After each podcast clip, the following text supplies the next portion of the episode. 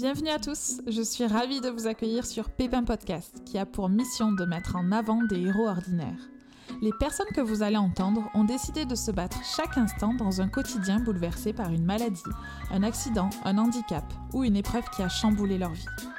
Je m'appelle Pauline, je suis sensible depuis toujours aux histoires et parcours de vie atypiques et j'ai décidé qu'il était temps de mettre à profit mon accent chantant pour faire ce que j'aime le plus au monde, partager et échanger avec des personnes remarquables et inspirantes. J'espère que ces témoignages vous aideront à mieux vivre vos petits et grands pépins. Aujourd'hui, j'ai l'honneur de vous proposer le témoignage plein de vie de Morgane, une jeune femme de 40 ans qui a été victime d'un AVC en 2013, à la suite duquel elle a dû se battre pour tout réapprendre. Tout d'abord, nous avons évoqué les circonstances de son accident, ainsi que sa longue reconstruction physique et psychologique. Puis nous avons parlé de son rôle de maman, de lithothérapie, de sophrologie, de sport aussi, sans oublier son rôle de représentante départementale de la Loire au sein d'APF France Handicap, afin de constituer des groupes de parole concernant l'AVC partout en France. Mais je n'en dis pas plus et je vous laisse découvrir ma conversation avec Morgane. Bonjour Morgane et merci d'avoir accepté de répondre à mes questions. Euh, tu as été victime d'un AVC en 2013 à l'âge de 32 ans. L'AVC est la troisième cause de mortalité en France et la première cause d'handicap. Il y a une victime d'AVC toutes les 4 minutes.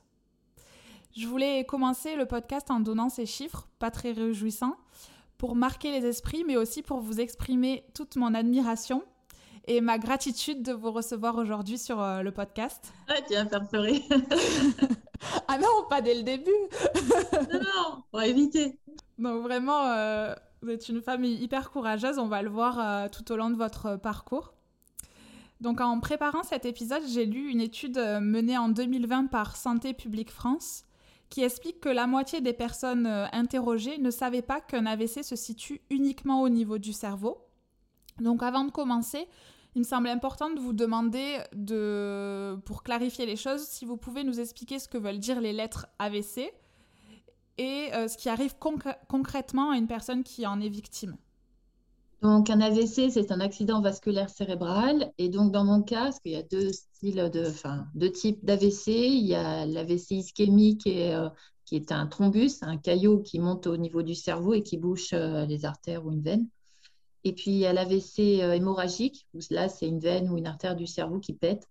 Et donc, voilà, ça saigne dans le cerveau. Donc, moi, dans mon cas, c'était un, un thrombus, donc euh, un caillot qui est monté au cerveau et qui a, qui a bouché l'artère euh, sylvienne droite. Donc, voilà, donc, gros souci. Normalement, je ne devrais même pas être là. Est-ce que vous connaissez les facteurs de risque, enfin quelques facteurs de risque de l'AVC Et est-ce que vous, vous étiez, vous aviez des facteurs de risque justement? Alors, donc, dans les facteurs de risque que je connais, donc, il y a euh, tout ce qui est bah, le, surpoids, tout ce qui est, voilà, quand on a beaucoup de graisse dans le corps qui peut créer euh, des caillots liés, euh, je trouve pas les mots, c'est, comment dire, ça crée au niveau des artères, voilà, elles se bouchent automatiquement. Donc, il y, a, le tabac aussi. Hum, après, il y a tout ce qui est les problèmes aussi au niveau du cœur, type arythmie, voilà. Mais non, bah, j'avais rien de tout ça. J'étais en pleine forme. Oui, vous étiez jeune et en pleine santé, quoi. Oui, tout à fait.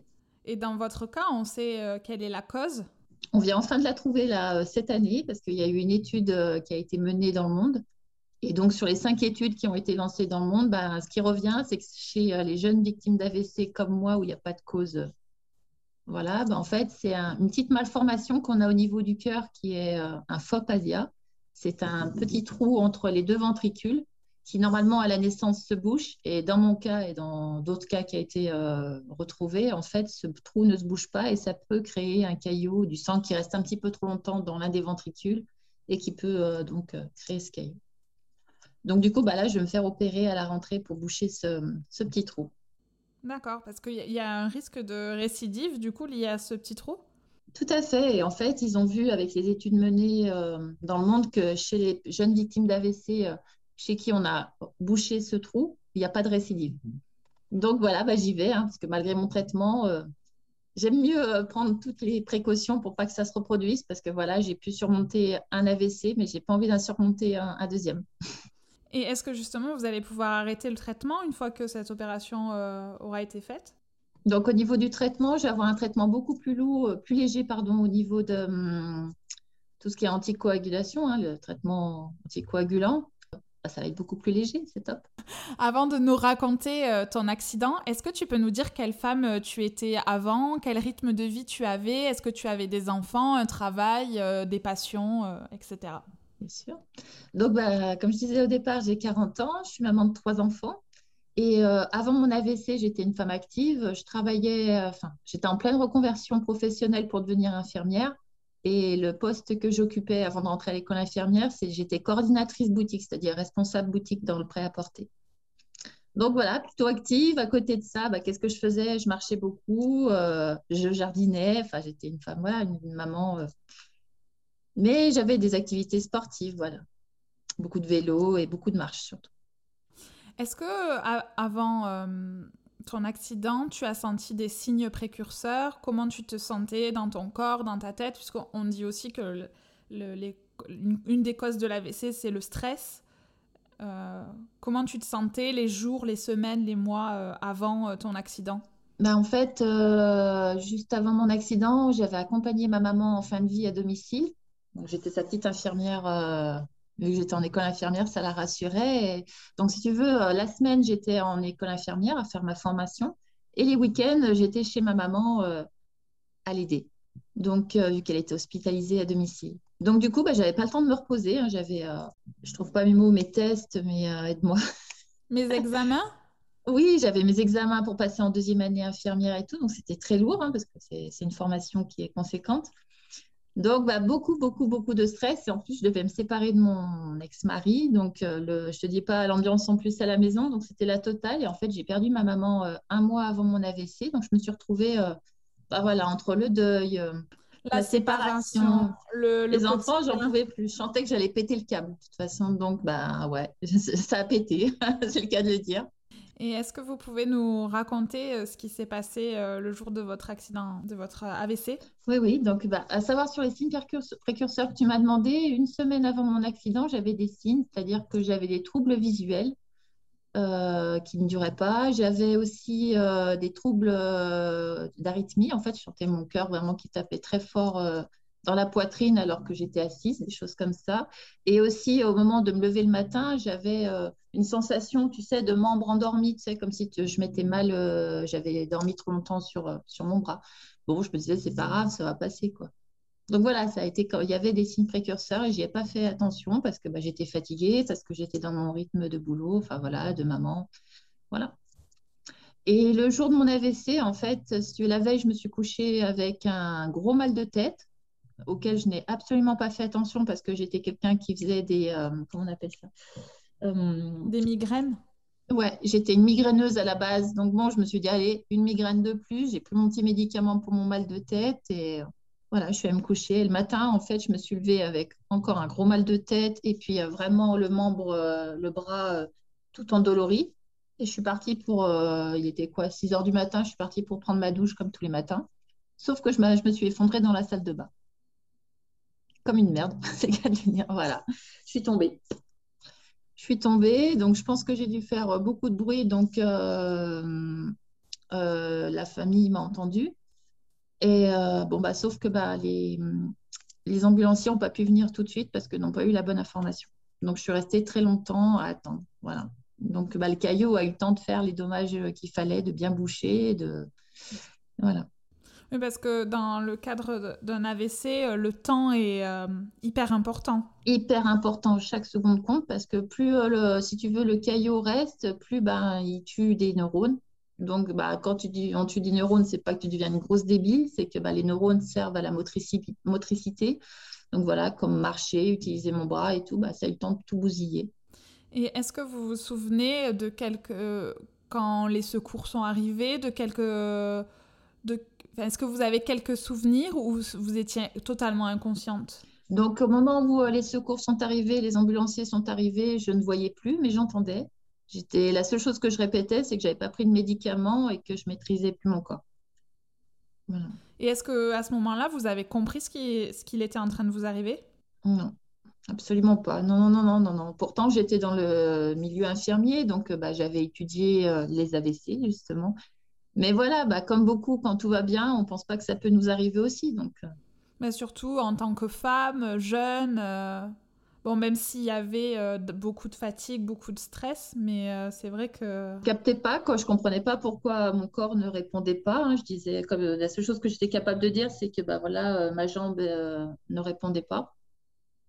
Parce que bon, bah, je voyais pas que j'étais incapable de dire que mon bras non plus ne répondait pas. Je n'arrêtais pas de dire que je n'avais pas pris de médicament parce que ben, sur le coup, l'information qu'ils avaient eue, c'est que j'avais, c'était une tentative de suicide, une TS.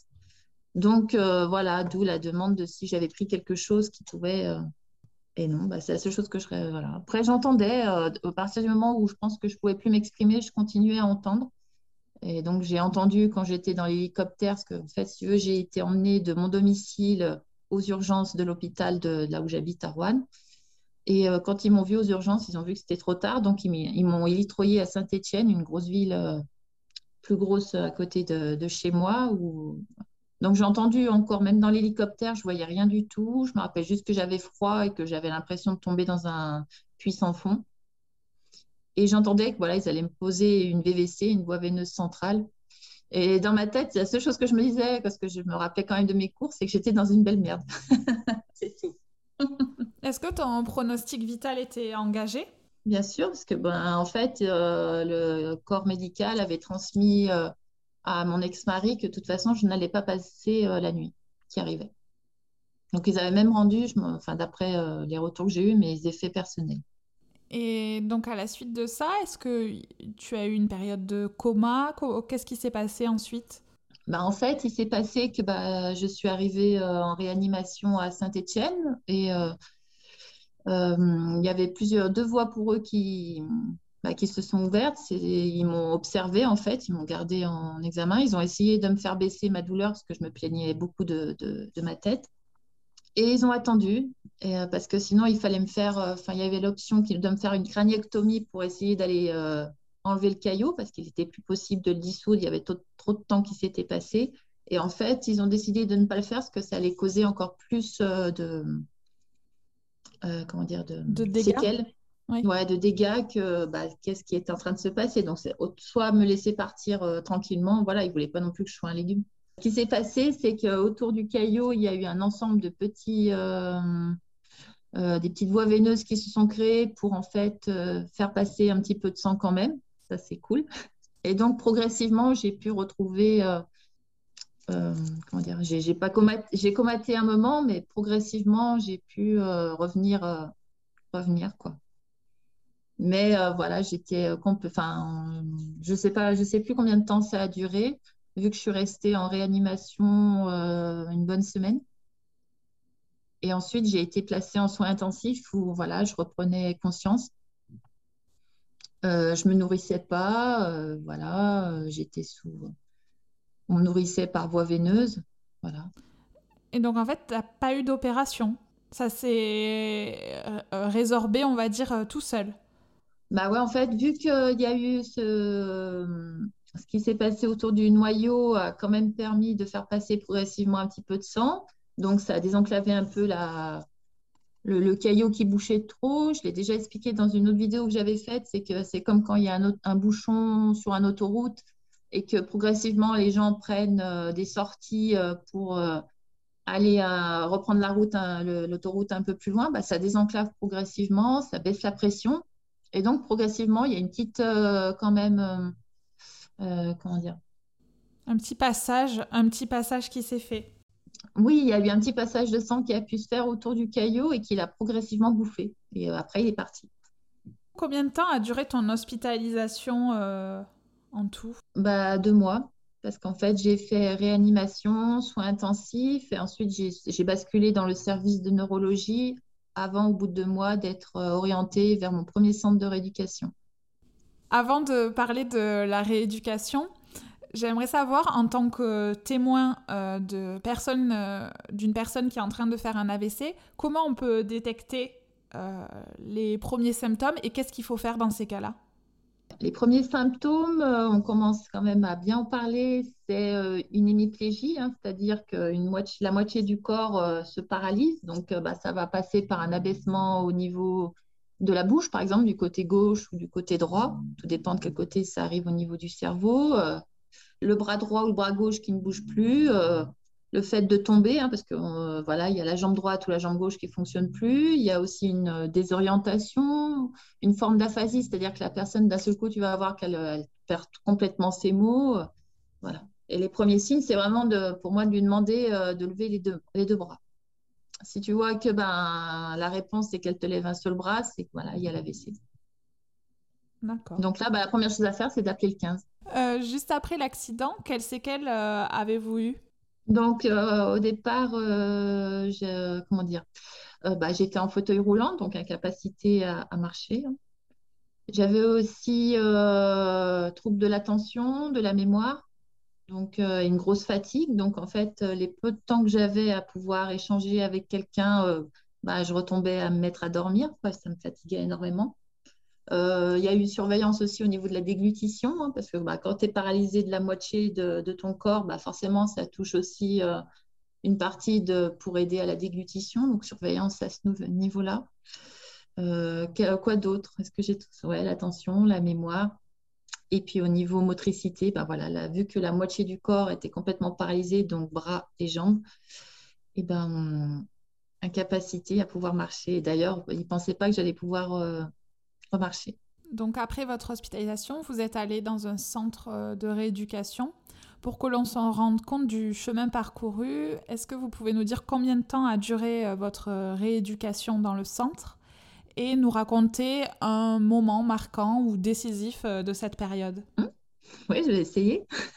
Donc, bah, la rééducation a duré 13 euh, mois. Donc, à savoir qu'au départ, je suis arrivée en fauteuil roulant, évidemment. Et euh, bah, pour moi, le moment décisif, une petite. comment dire Ce que je peux raconter, c'est la première fois où j'ai voulu descendre en, rééducation hein, avec mon prof, et, enfin kiné plutôt. Et en fait, où je suis arrivée debout. Vous étiez entraînée toute seule euh, de votre côté? Oui, parce qu'en fait, quand j'étais encore en service de neurologie, juste avant de partir en rééducation, j'ai voulu un truc tout bête, c'était d'aller euh, aux toilettes toute seule. Donc de mon lit aux toilettes toute seule. Donc bah, j'ai voulu me lever et je me suis cassé la gueule, mais comme grave. Parce que, bah, évidemment, bah, quand j'ai, euh, en fait, si tu veux, j'étais dans la capacité de me rappeler comment on faisait pour passer euh, le pas. Et en plus, bah, ça ne marchait pas. Donc, bah, me mettre debout, bah, oui. Mais euh, le fait d'essayer de, passer le pas, bah, casser la gueule comme une merde. Et vu que je n'avais pas le droit de me lever, bah, il a fallu que je me hisse comme une limace, tu vois, avec d'un seul bras en plus au lit et que je remonte sur, sur le dessus. J'y suis arrivée.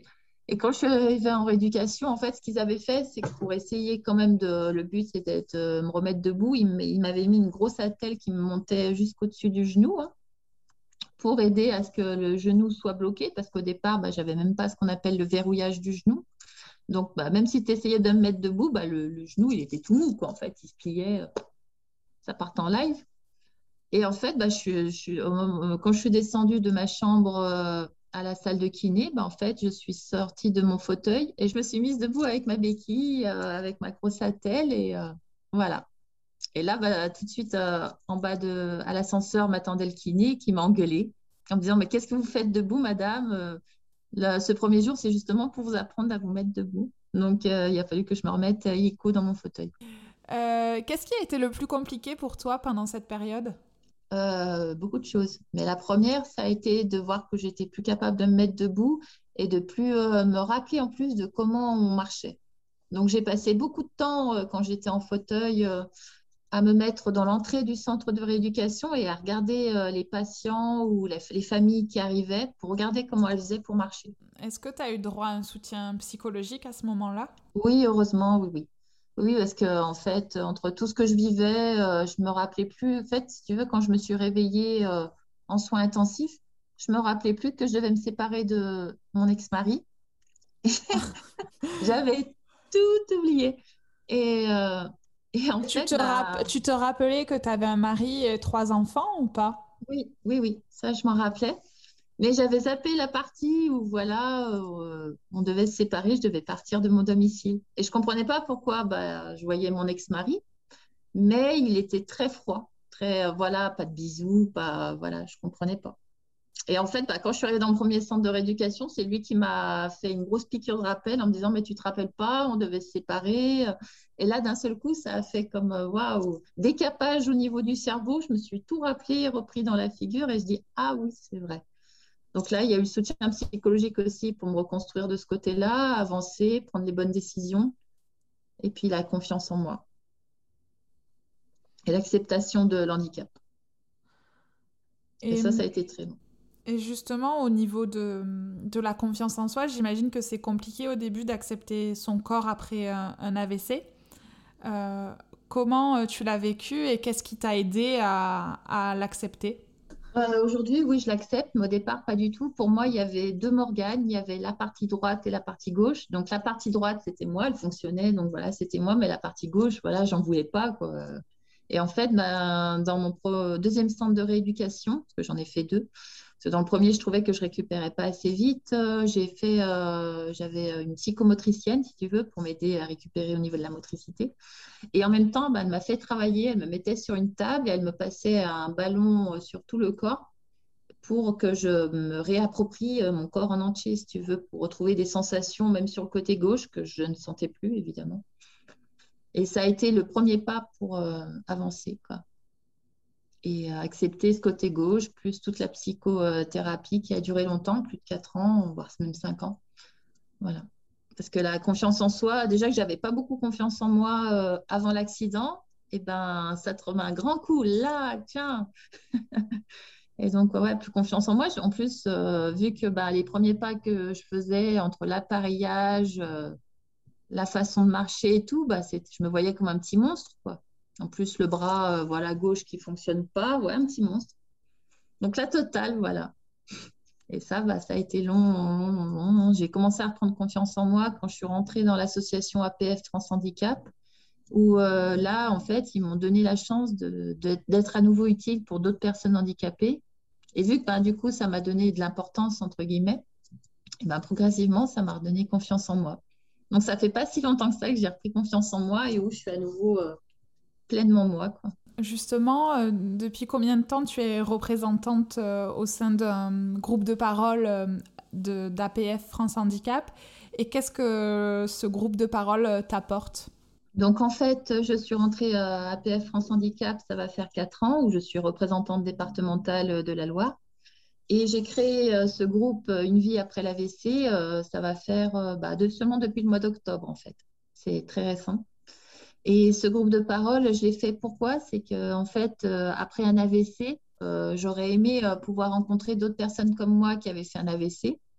Dans les centres de rééducation, j'en ai vu deux, trois. Bon, la plupart du temps, c'était des vieux. Pardon.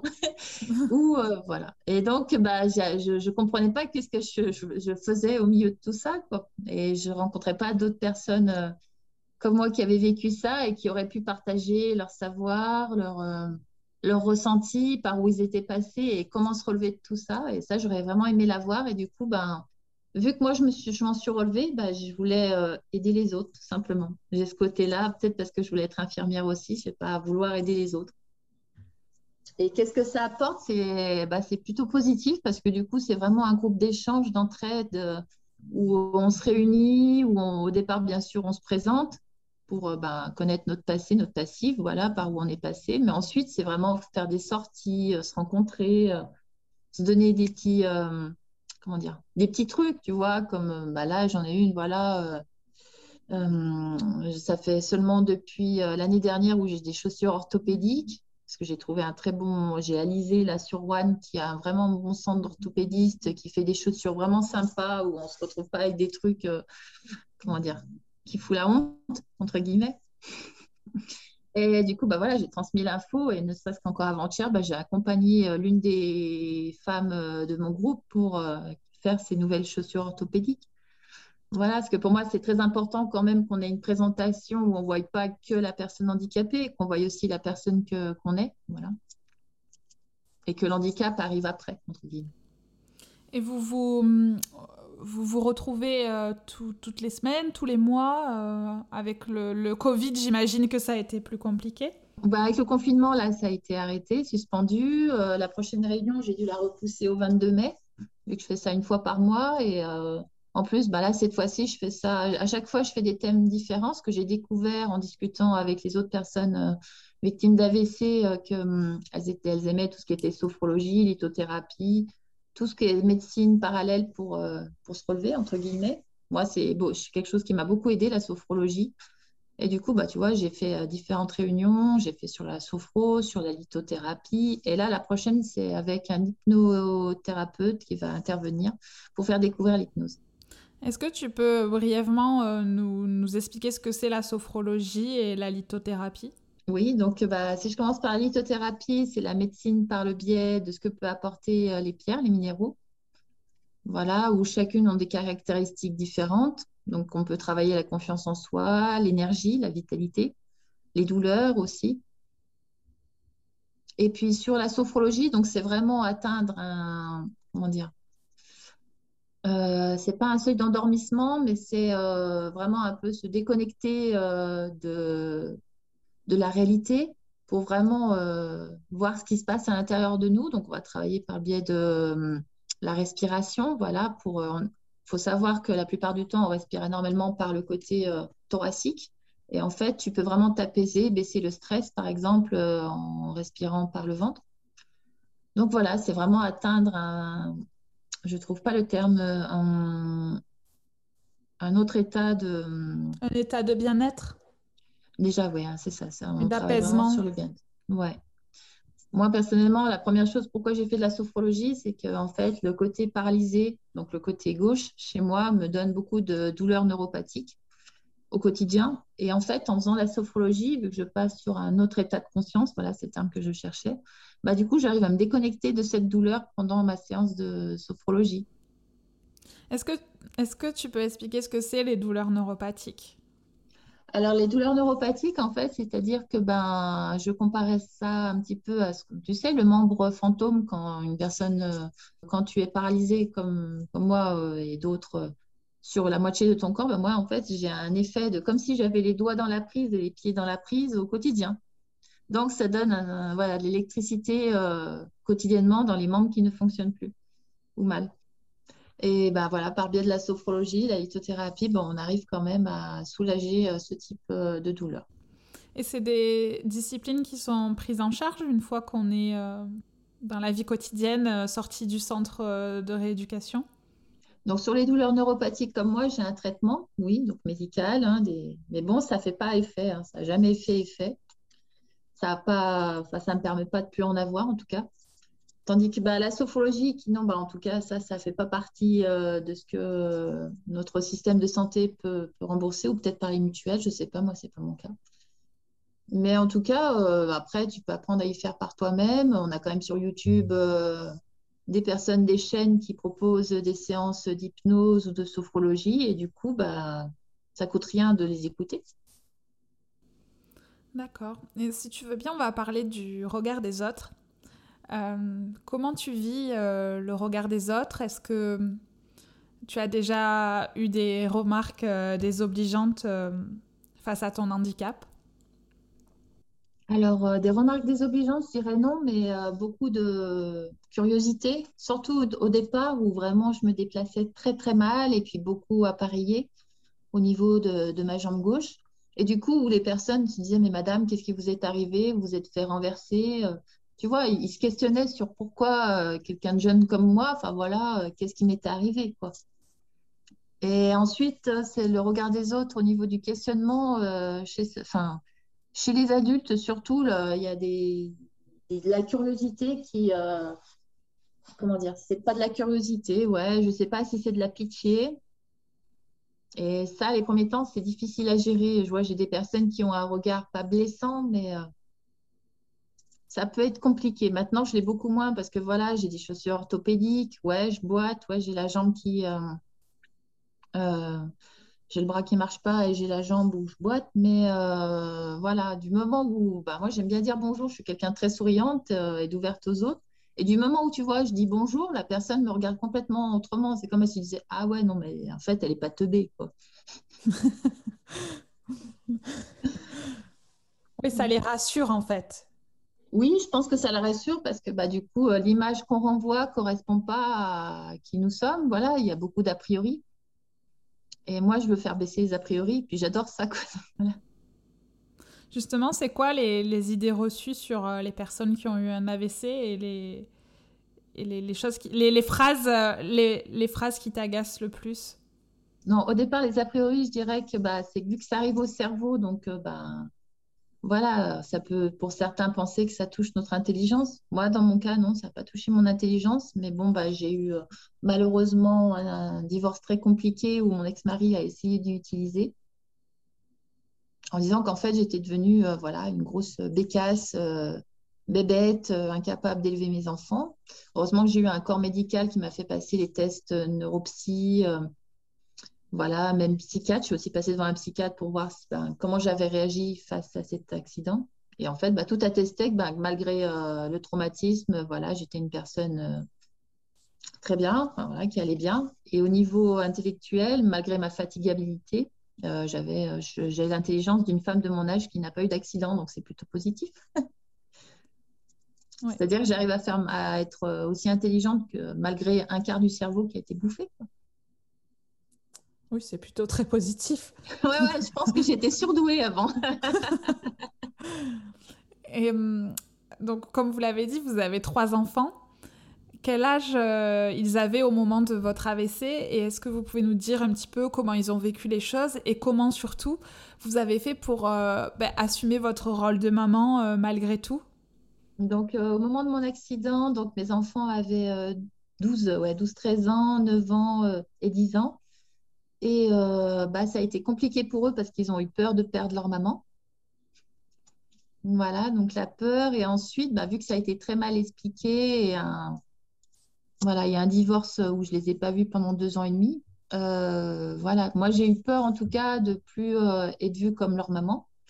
Voilà, d'être, euh, voilà, j'avais peur de leur faire honte. C'est bête à dire, mais voilà, j'avais peur de leur faire honte en étant handicapée, en fauteuil et tout. Et en fait, bah, c'est tout l'inverse qui s'est produit, c'est que bah, quand je les ai retrouvés, au contraire, ils ont vu une maman qui était battante et ils sont très fiers de moi aujourd'hui. Ils ont 21 ans, 18 ans et 16 ans. Donc voilà, c'est complètement plus du tout le, même regard qu'au début. Parce que ben, un accident, euh, ça, doit être expliqué aux enfants. Euh, et moi, dans, mon cas, ça n'avait pas été expliqué. Donc il faut savoir qu'au départ, je ne pouvais plus conduire. Voilà. Donc pour les emmener à l'école, compliqué. Euh, en plus, aussi au niveau au départ, attention et tout, ben, même, en fait, si tu veux, juste après mon accident et au sortir de, bah, de mon premier centre de rééducation, c'était même compliqué de faire les devoirs avec eux parce que j'étais quand même, euh, faut savoir que je n'arrivais plus à compter. C'était très compliqué parce que vu que ça touchait mon attention, si tu veux, si je me disais 6 euh, plus 6, j'avais déjà oublié le premier chiffre. Voilà, donc je savais plus quoi additionner. C'est pas que j'étais devenue bébête, c'est que j'oubliais, donc euh, voilà, j'arrivais plus à faire. Donc, bah, pour tout ce qui était les conduire à l'école et tout, bah, j'avais pris une, une, auxiliaire de vie, donc quelqu'un qui m'aidait, euh, qui venait les chercher et qui les emmenait à l'école. Et puis ben, pour les devoirs, pareil, euh, cette, femme m'aidait pour, euh, les accompagner, pas pour faire les devoirs avec eux. Et puis après, ben, à force de travailler avec une orthophoniste, j'ai pu réapprendre à savoir compter, retrouver mes mots, avoir beaucoup un champ lexical beaucoup plus complet. Et après, tout est revenu. Et j'ai pu repasser aussi mon permis donc euh, avec une voiture équipée, c'est-à-dire une automatique avec une boule au volant. Donc bah, je redevenais autonome, donc je pouvais les conduire, j'étais libre. Mais voilà, il a fallu trouver des, ajustements, on va dire. Donc compliqué au départ de se ressentir dans son rôle de maman, en tout cas dans mon, dans mon cas. Ta chance, c'est qu'ils étaient euh, relativement grands et euh, autonomes, enfin plus ou moins autonomes.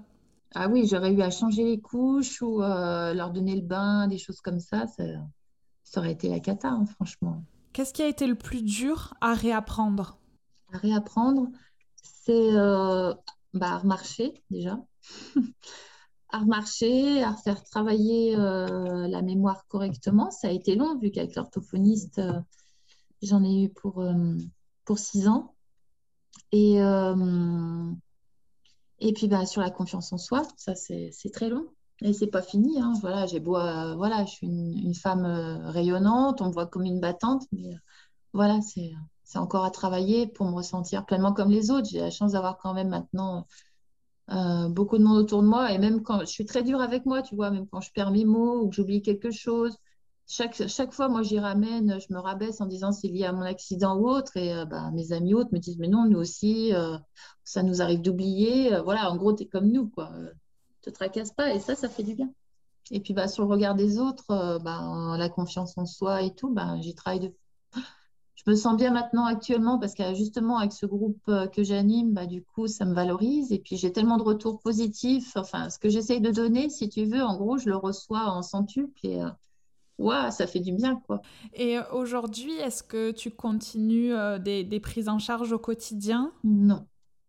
Non, j'ai plus de, j'ai plus, j'ai plus rien. Par contre, bah, moi, je fais ma petite séance de sophro tous les jours. Hein. Comme certains vont faire leur sieste, moi, je vais faire ma petite séance de sophro en début d'après-midi. Et hum, après un AVC, je pense qu'il y a les médecins, ils disent souvent qu'on récupère euh, beaucoup pendant la première année et qu'après c'est plus compliqué. Et toi, ton, avis de patiente sur ça, est-ce qu'aujourd'hui tu récupères encore des choses euh, Est-ce qu'il y a des choses encore qui reviennent euh, même plusieurs années après ou pas? Euh, La récupération se fait vraiment dans les deux premières années, je dirais, surtout au niveau motricité et même au niveau de l'attention, de la mémoire, voilà. Mais après, ce qui revient plus loin, c'est plus le fait de réapprendre à vivre un peu comme tout le monde. On trouve encore des techniques après plusieurs années je sais pas, par exemple, cuisiner euh, d'un seul bras. Voilà, on a quand même maintenant du matériel pour pouvoir y arriver. Comme tu vois, par exemple, moi, j'ai une planche, euh, une planche à découper spéciale où je peux euh, éplucher mes légumes, les découper. Voilà, il y a des clous, donc je peux planter mes fruits ou légumes pour, pour les découper. Voilà, maintenant, je suis complètement autonome. En plus, j'ai toujours été une maman qui cuisinait beaucoup. Et maintenant, bah, je recuisine comme avant. Et est-ce que dans ta vie quotidienne, il y a des choses euh, que tu peux pas faire Oui, c'est pour ça que j'ai une aide à domicile, comme repasser. parce que j'ai tenté, hein, parce que j'aime bien, j'ai toujours été quelqu'un de volontaire dans le sens de tester quand même euh, avant de demander de l'aide, parce que je déteste demander de l'aide. ça, c'est pour moi, c'est me rabaisser. Donc, j'ai là, le repassage, j'ai lâché. parce que repasser d'une main, bah, tu fais plus de plis qu'autre chose. Donc, ouais, j'ai une aide à domicile pour ça, par exemple, puis euh, changer mes draps aussi. Tu vois, tout ce qui est housse de couette et tout, euh, autant je peux, j'arrive à y enlever, mais alors ils remettent dedans, c'est la galère pour remettre la couette. Donc voilà, le mettre pour le repassage et puis euh, changer mon lit. Et puis même, enfin, il y a autre chose aussi qui m'aide, c'est le lave-vaisselle. Parce que bah, faire la vaisselle d'une main, il ne faut pas aimer sa vaisselle. Enfin, je veux dire, son, faut pas avoir des beaux verres ou voilà. Parce que je peux vite faire, euh, je, suis, je fais, hein, mais je suis, voilà, je peux faire des bêtises, on va dire. Tandis que la vaisselle, il travaille beaucoup mieux que moi. Quel, quel conseil tu donnerais à une personne qui vient euh, d'avoir un AVC et euh, quel conseil tu donnerais à, à, ses proches? Alors, au niveau de la personne elle-même, bah, il faut quand même savoir que bah, je vais lui conseiller d'avoir beaucoup de force, de, de se battre pour récupérer. C'est très lourd, c'est compliqué, ça te demande beaucoup d'énergie il faut y croire. Voilà, il ne faut pas non plus écouter euh, ce que le corps médical peut te dire, tu vois, comme le fait, euh, moi, la marche, euh, en gros, le corps médical me disait que je n'allais pas pouvoir remarcher et j'ai jamais voulu les écouter. j'ai été, comme je l'ai déjà dit dans d'autres interviews, une très mauvaise patiente, à vouloir essayer de me lever même quand je n'avais pas le droit de me lever. Et mon conseil, c'est ça, c'est d'être un très mauvais patient, c'est de se battre sur ce que nous, on croit qu'on va pouvoir atteindre. Moi, le but, c'était de redevenir comme avant euh, on ne redevient pas comme avant. Ça, c'est aussi quelque chose que j'essaye de faire comprendre euh, et que je veux faire comprendre aux, victimes d'AVC. Euh, vous ne pourrez pas redevenir la personne que vous étiez. ça, c'est le plus dur à accepter, c'est qu'il faut faire le deuil de la personne qu'on était.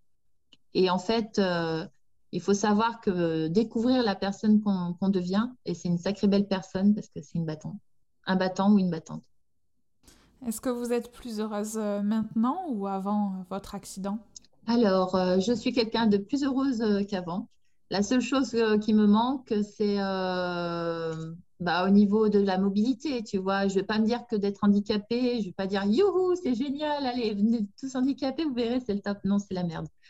Parce que voilà, j'aimais danser. maintenant, je danse comme un éléphant. Voilà, bon, je danse quand même parce que j'adore ça. Mais voilà, ce qui me manque, c'est ma liberté de mouvement quand même. Le fait de prendre plaisir, tu vois, je suis quelqu'un qui adore marcher et maintenant marcher, je le fais. Euh, heureusement, mais euh, je ne prends pas le même plaisir euh, qu'avant parce que ça reste une difficulté, voilà, passer le pas, voilà, c'est lourd. C'est la seule chose qui me manque, mais sinon, heureuse, oui, parce que ben, j'adore la personne que je suis devenue, j'ai beaucoup plus de caractère. Avant, j'étais quelqu'un qui disait oui à tout et, et qui passait après les autres. Maintenant, ben, ça m'a appris à me respecter aussi, prendre en compte qui je suis. Donc, ouais, j'adore la nana que je suis devenue parce que, ouais, elle rayonne, elle est bien et ça, c'est cool. Est-ce qu'il y a des moments où euh, tu arrives à oublier ton handicap? Oui, des courts moments, mais maintenant, ça m'arrive et ça, c'est kiffant, ouais. C'est des courts moments où, du coup, euh, je suis tellement heureuse ou bien que, du coup, bah, tu vois, euh, j'oublie. Même en marchant, tu vois, si je suis avec quelqu'un avec qui je discute bien ou voilà, bah, j'oublie. Et ça, ça fait du bien. Et c'est vrai qu'on a qu'on n'en a pas parlé. Enfin, j'ai pas posé la question avant, mais aujourd'hui, du coup, quelles sont euh, tes plus gros séquelles de cet accident? Euh, La grosse séquelle, c'est vraiment mon bras, ma jambe et la fatigue euh, chronique. Non, je disais le bras, autant j'arrive à vivre avec, c'est-à-dire même si je ne peux plus du tout l'utiliser parce que je peux même pas ouvrir ma main, j'ai des injections. Euh, bah en fait, je fais tout mon. Vu que j'étais droitière déjà à la base, je fais tout avec mon, mon bras droit, même attacher mon pantalon, ou voilà. Donc j'ai tout appris à, refaire avec une seule main. C'est pas difficile, mais la jambe, euh, voilà, ça reste encore. Euh, même si maintenant j'ai des chaussures orthopédiques, je marche quand même pas mal, mais en plus je refais du vélo. si tu veux, je fais partie d'une expérimentation qui s'appelle Curagé, ça s'écrit curage. Et en fait, euh, c'est une start-up qui permet aux personnes euh, handicapées de refaire du sport comme tout le monde. Euh, en fait, on fait ça sous électrostimulation, c'est-à-dire qu'on a des électrodes qui envoient de l'électricité sur les muscles du côté paralysé, sur les membres paralysés. Et ça permet, là j'ai commencé par faire du rameur et actuellement je fais sur du vélo. Et du coup, bah, en fait, tu vois, sur un vélo, en fait, avant, je j'arrivais pas à monter la résistance du vélo parce que le fait de devoir, euh, au niveau du pédalier, j'arrivais pas avec ma jambe gauche à relancer le pédalier. C'était la jambe droite euh, attachée qui relançait euh, le, pédalier. Et bah là, du fait qu'il me lance de l'électrostimulation sur le côté gauche, du coup, il y a une contraction qui s'effectue au moment de pouvoir passer le, pédalier. Je le fais. Donc, tu vois, là, encore avant-hier, bah, j'ai fait 10 km à vélo. Quoi. Et tu sens une amélioration sur ton quotidien? Parce que j'imagine que ça muscle la, jambe affectée. Oui, c'est ça, c'est le but. Donc au quotidien, est-ce que je ressens quelque chose? Je ressens que ma jambe est encore plus lourde qu'avant. Ça, c'est pas très drôle. Mais euh, bon, bah, vu que quand même, euh, ils font des tests, ils voient que je récupère en force. Donc c'est positif, ouais. Et tu fais du sport combien de fois par semaine?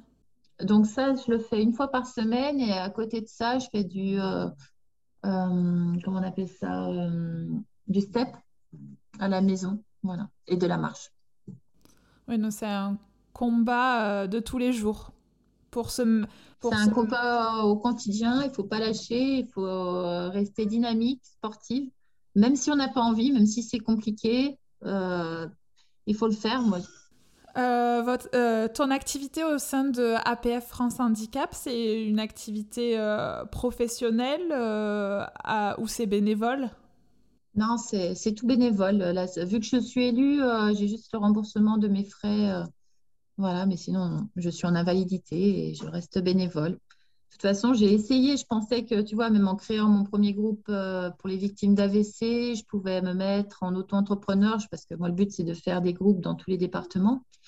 Et euh, bah, je m'aperçois avec euh, les recherches que j'ai faites, puis euh, en demandant l'assistante sociale de mon association, qu'est-ce qui se passerait pour moi, en fait, si tu veux, rien que le fait de me mettre auto-entrepreneur, je perds directement 700 euros, donc c'est impossible. Après, je ne vivrai plus qu'avec très peu d'argent, donc je ne peux pas. Donc, je reste invalide, en invalidité et bénévole à côté, même si j'ai toujours rêvé de redevenir salarié. Et hum, si tu avais la possibilité euh, de revoir la Morgane qui vient de se réveiller euh, dans son lit d'hôpital après son AVC, qu'est-ce que tu lui dirais? Je dis garde confiance, garde confiance, tu vas voir, la vie est belle après. De quoi tu es le plus fier aujourd'hui? Eh ben, d'avoir pu surmonter cet accident parce que franchement, c'est vraiment un tsunami dans, dans, dans, une vie parce que ça ne prévient pas, c'est comme un, accident de la route ou voilà. Ça te tombe dessus, tu te réveilles handicapé, tu captes pas ce qui s'est passé et euh, voilà, tu es mise à terre. Il faut te relever et te relever, bah, c'est compliqué. C'est pour ça qu'avec les coupes AVC, c'est vraiment transmettre cette énergie positive de tout ce qui est bon euh, qui peut arriver derrière. Pouvoir partager avec les autres pour leur donner confiance et que vraiment ils se disent ouais moi aussi je peux y arriver euh, la vie va être belle après. C'est pour ça que j'ai appelé ça une vie après l'AVC parce qu'il y en a une et elle est sympa. On arrive à la fin de mes questions est-ce que tu as un livre un podcast ou un film une musique qui t'a aidé et dont tu as envie de nous parler? Alors euh, alors attends là tu me, tu me poses une colle euh, un film que j'aime beaucoup c'est Avatar et euh, ainsi que, comment il s'appelle C'est la personne handicapée là, avec Omar Sy. Intouchable? Intouchable, ça c'est top, parce que ça rend vraiment que tu dois même. Je relève sur, les amis, parce qu'il faut savoir qu'après un AVC, tu perds une partie de tes amis, parce qu'il y en a enfin, qui n'étaient pas en fait des amis. Pourquoi? Parce que certains n'acceptent pas l'handicap. C'est compliqué, parce qu'au départ, on dit vas-y, tu vas y arriver, tu vas récupérer. Et puis, bah, as beau te battre comme un, comme un lion, bah, il y a des choses que tu peux pas récupérer. Et là, ils te lâchent. Parce qu'ils n'acceptent pas de voir que, bah oui, tu es handicapé. Donc, euh, ce que je veux transmettre, c'est qu'à travers Intouchable, bah, tu vois, euh, la personne qui s'occupe de la personne handicapée, euh, ce qui est bien dans ce film, c'est qu'elle, en tout cas, Omar Sy ne voit pas la personne handicapée comme une personne handicapée, elle la considère comme quelqu'un de, de valide, normal.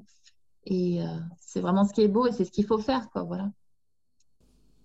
Est-ce que tu as une citation ou un mantra qui te motive au quotidien? Que la force soit avec toi. Il faut se le dire tous les jours. c'est ça, Maître Yoda. Puis la vie est belle. Mm.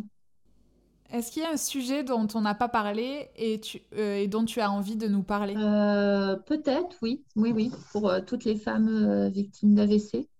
parce que ça m'a marqué même dans le groupe que j'anime, voilà, dont une, voilà, ça te touche tellement en tant que femme profondément dans ta confiance en soi que j'en ai qui n'ont même pas réussi à avoir une vie de couple ou à être maman, à devenir maman.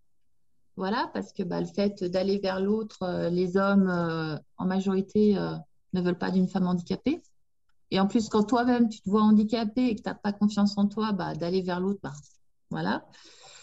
Euh, donc ça, c'est un sujet quand même à évoquer, à échanger pour que les, femmes qui ont eu un AVC aient confiance en elles et puissent se dire qu'elles peuvent séduire et euh, avoir une vie euh, comme toutes les autres. Et hum, plus personnellement, au niveau de votre vie sentimentale, vous arrivez à, parler de votre AVC facilement? Est-ce que vous en parlez rapidement? Est-ce que comment vous gérez ça? Maintenant, oui, mais après, euh, après mon accident, ma séparation et tout, j'avais tellement honte de moi qu'il fallait que je mette un filtre. J'étais pas quelqu'un qui traînait les bas ou qui allait en soirée. De toute façon, j'étais trop fatiguée pour faire ça. Et euh, bah, par où je suis passée, c'était par euh, les sites de rencontres. Ça, c'est la cata. Donc, je racontais pas tout de suite. Tu sur la photo, on voit, sur les photos, on voit pas que je suis handicapée c'est après, voilà, au moment où tu sais que tu vas rencontrer la personne, au fait, voilà, il faut que je te dise quelque chose, je suis handicapée. Et là, tu as pas mal de, du coup, de rencontres qui se faisaient pas, quoi, d'un seul coup, tac. Non, tandis que maintenant, enfin, déjà, de toute façon, euh, tout ce qui est site de rencontre niette, euh, la vraie rencontre est mieux. Et puis non, enfin, j'ai eu, euh, j'ai eu entre autres une rencontre où bah, c'était le fait de la personne a vu que bah, quand je marchais, bah, je boitais. Et c'est justement ce qui l'a attiré dans le sens de dire, mais qu'est-ce qui est arrivé à, cette femme? Et en fait, bah, pour m'interpeller, bah, ça a été mais qu'est-ce, qui vous est arrivé quoi? Donc du coup, là, ce, qui a créé la rencontre, entre guillemets, encore plus, c'est euh, finalement, moi, ça a été euh, l'AVC. Donc tu vois, c'est des petites choses comme ça où, euh, voilà, maintenant, ça fait partie de moi. quoi. Et puis, bah, c'est pas forcément aussi ce qu'on voit de moi en premier. Quoi. Un bel exemple de résilience et de faire de son handicap une force. Exactement. Et quand on arrive à faire ça, bah, on a tout réussi c'est bon. C'est bon, mais ça prend du temps. Qu'est-ce que l'on peut te souhaiter pour l'avenir? Euh, Qu'est-ce que l'on bah, de continuer à être heureuse et euh, à transmettre euh, vrai qu'après l'AVC, il y a une vie et il y a vraiment une très belle vie. Donc, le but, bah, me souhaiter, c'est que je puisse le transmettre à le plus de monde possible et que les personnes me contactent pour, bah, si elles veulent que voilà, je fasse des réunions dans leur ville ou autre, ben, qu'elles n'hésitent pas. Parce que plus j'aurai de monde, là, tu vois, j'ai fait un groupe sur Rouen, là, je vais en faire un second sur Saint-Étienne. Et le but après, c'est d'en faire euh, un autre à Aurillac. Là, je sais qu'il y a l'Isère qui est aussi intéressée. Euh, j'ai même aussi un contact du côté de Montélimar. Donc, euh, Mais donc, ces groupes de parole-là, ça n'existe pas Non, il n'y en a pas. Non, non c'est innovatrice. Les gens ont un AVC, ils rentrent chez eux et voilà.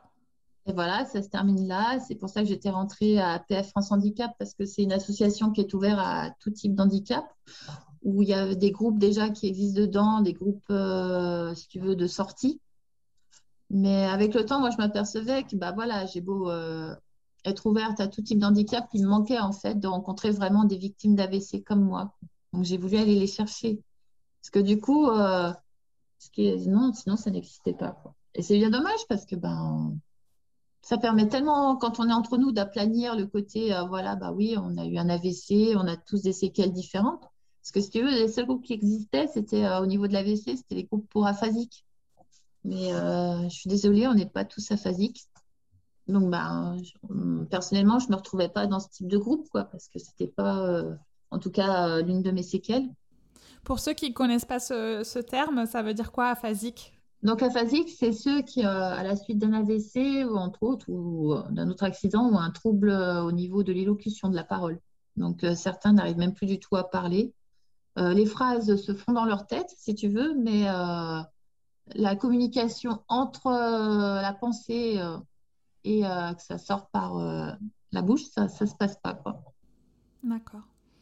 Et hum, donc, si des personnes sont intéressées, euh, comment elles doivent te contacter? Je, les mettrai, je mettrai tout dans les notes de l'épisode, mais est-ce que tu peux nous dire qu'est-ce qui est le plus facile pour te contacter? Donc, pour me contacter, il y a deux systèmes. Euh, vu que j'ai fait un flyer, ça, je peux te le, hum, je peux te le faire passer. Donc, il y a mon téléphone personnel ou le numéro de la délégation APF France Handicap de Saint-Etienne qui ensuite me renvoie les personnes qui contactent. D'accord, bon, je mettrai tout ça dans, dans les notes de l'épisode. Ouais. Morgane, euh, je continuerai à poser des questions pendant des heures, mais euh, je me dis que c'est déjà euh, pas mal ce qu'on a, ce qu'on a, déjà réalisé. J'espère. merci beaucoup et. c'est moi qui te remercie, hein, Pauline. Bonne continuation dans tes projets et, et à bientôt. Et à très bientôt. Merci beaucoup, Pauline. Merci à Morgane pour sa confiance et merci à vous tous pour votre écoute. Si vous souhaitez en savoir plus sur Morgane, APF France Handicap et les groupes de parole qu'elle organise, vous pouvez aller jeter un œil dans les notes de l'épisode. Enfin, si comme Morgane ou mes invités précédents, vous avez eu un pépin et que vous avez envie de le partager avec nous, n'hésitez pas à me contacter par mail à pépinpodcast.gmail.com. Dernière petite chose, si vous avez deux minutes devant vous et que vous appréciez le podcast, n'hésitez pas à partager l'épisode autour de vous, à vous abonner ou à laisser un commentaire pour me donner vos impressions. Je vous serai éternellement reconnaissante. À très vite pour un nouvel épisode.